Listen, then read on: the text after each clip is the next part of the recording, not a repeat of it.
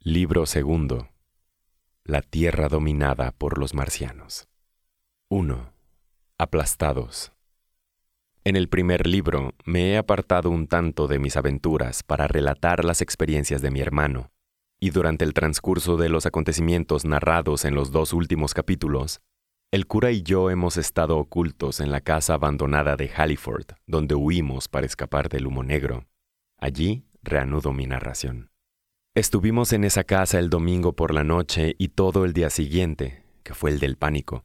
En una islita de luz separada del resto del mundo por el humo negro, no podíamos hacer otra cosa que esperar en la mayor inactividad durante esas 48 horas. Yo estaba terriblemente ansioso por mi esposa. Me la figuré en Leatherhead, aterrorizada, en peligro, llorándome ya por muerto. Me pasé por las habitaciones y lancé exclamaciones al pensar en cómo me hallaba apartado de ella y en todo lo que podría ocurrir durante nuestra separación. Sabía que mi primo era hombre capaz de hacer frente a cualquier emergencia, pero no era la clase de individuo que se diera cuenta del peligro con prontitud y que obrara sin pérdida de tiempo. Lo que se necesitaba en esos momentos no era bravura, sino circunspección. Me consolaba, no obstante, la creencia de que los marcianos iban hacia Londres, alejándose de ella. Esos vagos temores me tornaron demasiado sensitivo. Pronto me sentí irritado ante las constantes exclamaciones del cura. Me harté de ver su egoísta desesperación. Después de reñirle inútilmente, me aparté de él, quedándome en un cuarto en que había globos, juegos y cuadernos. Y él me siguió hasta allí. Me fui al desván y me encerré. Me siguió hasta allí me fui al altillo y me encerré, a fin de estar a solas con mis preocupaciones. Todo ese día y la mañana del siguiente estuvimos completamente cercados por el humo negro. El domingo por la noche vimos señales de que había gente en la casa vecina, una cara en una ventana y algunas luces que se movían, así como también el ruido de una puerta al cerrarse. Mas no sé quiénes eran ni qué fue de ellos. Al día siguiente no los vimos más. El humo negro se deslizó lentamente hacia el río durante toda la mañana del lunes, acercándose cada vez más a nosotros y pasando, al fin, por el camino próximo a la casa que nos servía de escondite. Alrededor del mediodía se presentó un marciano para dispersar el humo con un chorro de vapor, que silbó al tocar las paredes. Destrozó todas las ventanas y quemó la mano del cura cuando éste huyó de la sala. Cuando nos adelantamos, al fin, por las habitaciones empapadas y volvimos a mirar hacia afuera, el terreno exterior parecía haber sido cubierto por una abundante nieve negra. Al mirar hacia el río nos asombró ver algo rojo que se mezclaba con la negrura de la campiña quemada. Por un tiempo no comprendí en qué sentido afectaba esto nuestra situación, salvo que nos veíamos libres, al fin, del terrible humo negro. Pero después caí en la cuenta de que ya no estábamos prisioneros, de que podíamos escapar. Tan pronto como me di cuenta de esto, volví a formular mis planes de acción pero el cura se mostró poco razonable y nada dispuesto a seguirme. Aquí estamos a salvo, expresó varias veces. Decidí dejarlo. Ojalá lo hubiera hecho. Mejor preparado ahora por las enseñanzas del artillero, busqué alimento y bebida. Había hallado aceite y algunos trapos para tratar mis quemaduras, y tomé también un sombrero y una camisa de franela que estaban en uno de los dormitorios. Cuando mi compañero se dio cuenta de que me iría solo, se decidió, al fin, a acompañarme. Y como reinó la calma durante toda la tarde, partimos a eso de las cinco por el camino ennegrecido que se extendía hacia Sunbury.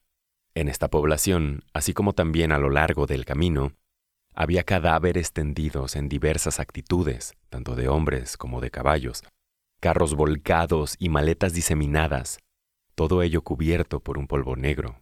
Aquel manto de polvo negro me hizo pensar en lo que había leído sobre la destrucción de Pompeya. Llegamos a Hampton Court sin dificultades, y allí nos alivió un tanto ver un trozo de terreno herboso que asomaba por entre la negrura circundante. Cruzamos Bushy Park, por donde avistamos a algunos hombres y mujeres que se alejaban en dirección a Hampton, y así llegamos a Twickenham. Aquellas eran las primeras personas que veíamos. Del otro lado del camino, más allá de Ham y Petersham, los bosques seguían ardiendo. Twickenham no había sufrido los efectos del rayo calórico ni del humo negro y allí encontramos algunas personas, aunque nadie pudo darme ninguna noticia. En su mayoría eran como nosotros y aprovechaban la calma momentánea para cambiar de refugio. Tengo la impresión de que muchas de las casas seguían ocupadas por sus atemorizados dueños. los cuales no se atrevían a huir. Allí también se veía la evidencia de una fuga apresurada por el camino. Recuerdo vívidamente tres bicicletas destrozadas y aplastadas por las ruedas de los vehículos que les pasaran por encima. Alrededor de las ocho y media cruzamos el puente de Richmond, y al hacerlo, noté que flotaba por el río una gran masa roja de varios metros de anchura. No sé lo que era, no tuve tiempo para estudiarla, y la consideré como algo más horrible de lo que resultó ser en realidad. También allí, en el lado de Surrey, estaba el polvo negro que fuera humo y muchos cadáveres cerca de la estación.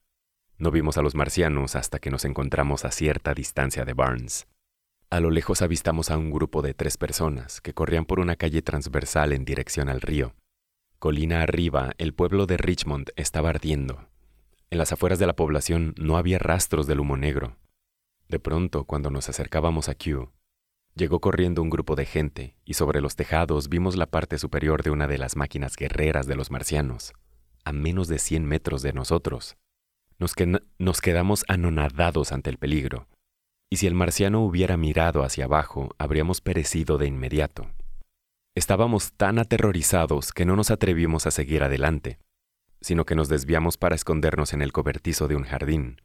Allí se acurrucó el cura, llorando silenciosamente y negándose a moverse. Pero mi idea de llegar a Leatherhead no me daba descanso. Al oscurecer volví a salir, Avancé por entre los setos y a lo largo de un pasaje paralelo a una casa que se elevaba en medio de un amplio terreno, saliendo así al camino que iba a Kew. El cura salió entonces del cobertizo para seguirme. Aquella segunda salida fue la locura más grande que cometí, pues era evidente que los marcianos se hallaban en los alrededores. No acababa de alcanzarme mi compañero cuando vimos otro de los gigantes en dirección a Kew Lodge. Cuatro o cinco figuras negras corrían frente a él por un campo y enseguida nos dimos cuenta de que el marciano los perseguía. En tres zancadas estuvo junto a ellos y los fugitivos se alejaron de entre sus piernas en todas direcciones. No empleó su rayo calórico para matarlos, sino que los fue apresando uno por uno. Aparentemente, los arrojaba al interior de un gran cajón metálico que llevaba colgado atrás, tal como los canastos que llevan pendientes del hombro los pescadores. Fue la primera vez que comprendí que los marcianos podrían tener otras intenciones que no fueran la de destruir a la humanidad vencida. Por un momento nos quedamos petrificados. Luego giramos sobre nuestros talones y transpusimos la puerta que teníamos a nuestra espalda para entrar en un jardín cerrado. Caímos luego en una zanja y allí nos quedamos, sin atrevernos a susurrar siquiera hasta que brillaron las estrellas en el cielo. Creo que eran ya las once de la noche cuando cobramos suficiente valor para salir de nuevo esta vez nos aventuramos por el camino, sino que avanzamos sigilosamente por entre los setos y plantaciones mientras que estudiábamos la oscuridad circundante en busca de los marcianos, que parecían hallarse por todas partes. En un punto pasamos sobre un área quemada y ennegrecida que ahora se estaba enfriando. Vimos también un número de cadáveres horriblemente quemados en la cabeza y los hombros, con las piernas intactas.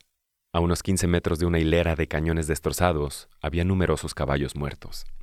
Shin había escapado de la destrucción, pero la aldea estaba silenciosa y desierta. Allí no encontramos muertos, aunque la noche era demasiado oscura para que pudiéramos ver las calles laterales. En Shin se quejó de pronto mi compañero de que sufría hambre y sed y decidimos probar suerte en una de las casas. La primera en la que entramos, después de forzar una ventana, era una villa apartada de las demás. Allí no encontramos otro comestible que un trozo de queso viejo, mas había agua para beber, y me apoderé de un hacha pequeña que me serviría para entrar en alguna otra vivienda. Cruzamos el camino hasta un lugar donde él mismo describe una curva en dirección a Mortlake. Allí se elevaba una casa blanca en el centro de un jardín cerrado, y en la despensa encontramos cierta cantidad de alimentos. Había dos panes grandes, un bistec crudo y medio jamón. Doy estos detalles tan precisos porque ocurrió que estábamos destinados a subsistir con esas provisiones durante los 15 días siguientes. Bajo un anaquel encontramos varias botellas de cerveza y había dos bolsas de alubias y un poco de lechuga. La alacena daba a una cocina en la que había leña. En un armario descubrimos cerca de una docena de botellas de vino, latas de sopa y salmón y dos latas de bizcochos. Nos sentamos en la cocina, sin atrevernos a encender la luz, y comimos pan y jamón, bebiendo también el contenido de una botella de cerveza. El cura, que seguía mostrándose atemorizado e inquieto, sugirió que siguiéramos viaje, y yo le estaba recomendando que repusiera sus fuerzas con el alimento cuando sucedió lo que habría de aprisionarnos. Todavía no puede ser medianoche, dije. En ese momento hubo un destello cegador de luz verdosa. Toda la cocina quedó iluminada fugazmente para oscurecer casi enseguida. Siguió luego una conmoción tal como jamás he vuelto a oír. Casi instantáneamente resonó detrás de mí un tremendo golpe, el estrépito de muchos vidrios, un estruendo y el ruido de las paredes que se desplomaban a nuestro alrededor. Acto seguido se nos vino encima el reboque del cielo raso, haciéndose añicos sobre nuestras cabezas. Yo caí contra la manija del horno y quedé atontado. Estuve sin sentido durante largo rato. Según me dijo luego el cura, y cuando me recobré, estábamos de nuevo en la oscuridad y él tenía la cara empapada en sangre, que le emanaba de una herida en la frente. Por un tiempo no pude recordar lo que había pasado, Luego me fui haciendo cargo poco a poco de lo sucedido. ¿Está mejor? me preguntó el cura en voz muy baja. Me senté entonces para responderle. No se mueva, me dijo. No se mueva. El piso está cubierto de fragmentos de losa y vasos del armario. No se puede mover sin hacer ruido y creo que ellos están fuera. Nos quedamos tan en silencio que pudimos oír mutuamente el sonido leve de nuestra respiración. Todo parecía en calma, aunque en cierta oportunidad cayó un poco de reboque de la pared y dio en el suelo con un golpe sordo. En el exterior y muy cerca de nosotros resonaba un ruido metálico intermitente. Eso, dijo el cura cuando se repitió el sonido. Repuse. ¿Pero qué es? Un marciano. Volví a prestar atención. No se parece al rayo calórico, expresé. Y por un momento tuve la idea de que una de las máquinas guerreras de los marcianos había tropezado con la casa tal como aquella otra que viera derribar la torre de la iglesia de Shepperton. Nuestra situación era tan extraña e incomprensible que durante tres o cuatro horas, hasta que llegó el alba, no nos movimos casi nada, y entonces se filtró la luz al interior de la casa, aunque no por la ventana, que siguió oscura, sino por una abertura triangular entre un tirante y un montón de ladrillos rotos en la pared a nuestra espalda.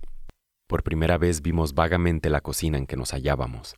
La ventana había sido destrozada por una masa de tierra negra, que llegaba hasta la mesa a la que habíamos estado sentados. Fuera, la tierra se apilaba hasta gran altura contra el costado de la casa. En la parte superior del marco de la ventana pude ver un caño arrancado del suelo. El piso estaba cubierto de losa destrozada. El extremo de la cocina que daba al cuerpo principal del edificio estaba derribado, y como por allí brillaba la luz del día, era evidente que la mayor parte de la casa se había desplomado. Contrastando vívidamente con toda esta ruina, vimos que el armario estaba intacto con gran parte de su contenido. Al aclararse la luz, observamos por la abertura de la pared el cuerpo de un marciano que, según supongo, montaba la guardia junto al cilindro, todavía candente. Ante tal espectáculo, nos alejamos todo lo posible de la luz y fuimos hacia la oscuridad del lavadero. Bruscamente me hice cargo de lo ocurrido. El quinto cilindro.